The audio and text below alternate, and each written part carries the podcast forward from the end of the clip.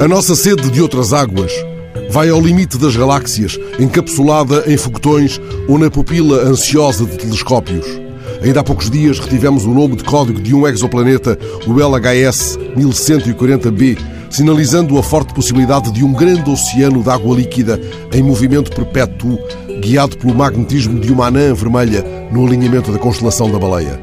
Agora, a NASA confirma um quarto minguante de água na face iluminada da Lua. Tal nunca se vira ou suspeitara, lembrou o astrónomo Pedro Russo em declarações ao público. Na parte iluminada da Lua, disse Russo, era de esperar que a água se evaporasse, porque a Lua não tem atmosfera, não tem proteção contra os raios solares. Não devemos dizer, entretanto, que desta água não beberemos, mesmo se ela mata uma outra sede que não seca os lábios. Afinal, lembra o astrónomo, o deserto do Sara, um dos locais mais secos da Terra, tem 100 vezes mais água do que a Lua.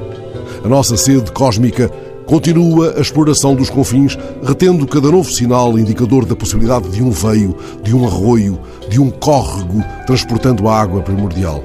É uma sede que saciamos em espelho até que a própria demanda saiba a lua de água ao amanhecer de que falava um poema de Eugênio.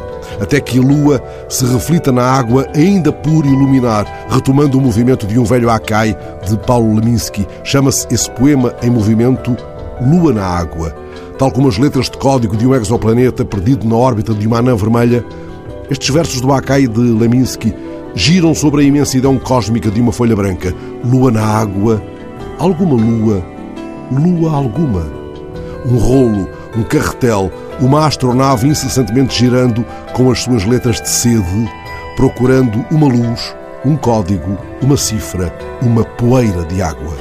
Lembra-te que és água e à água has de voltar. Lembra-te que és sede.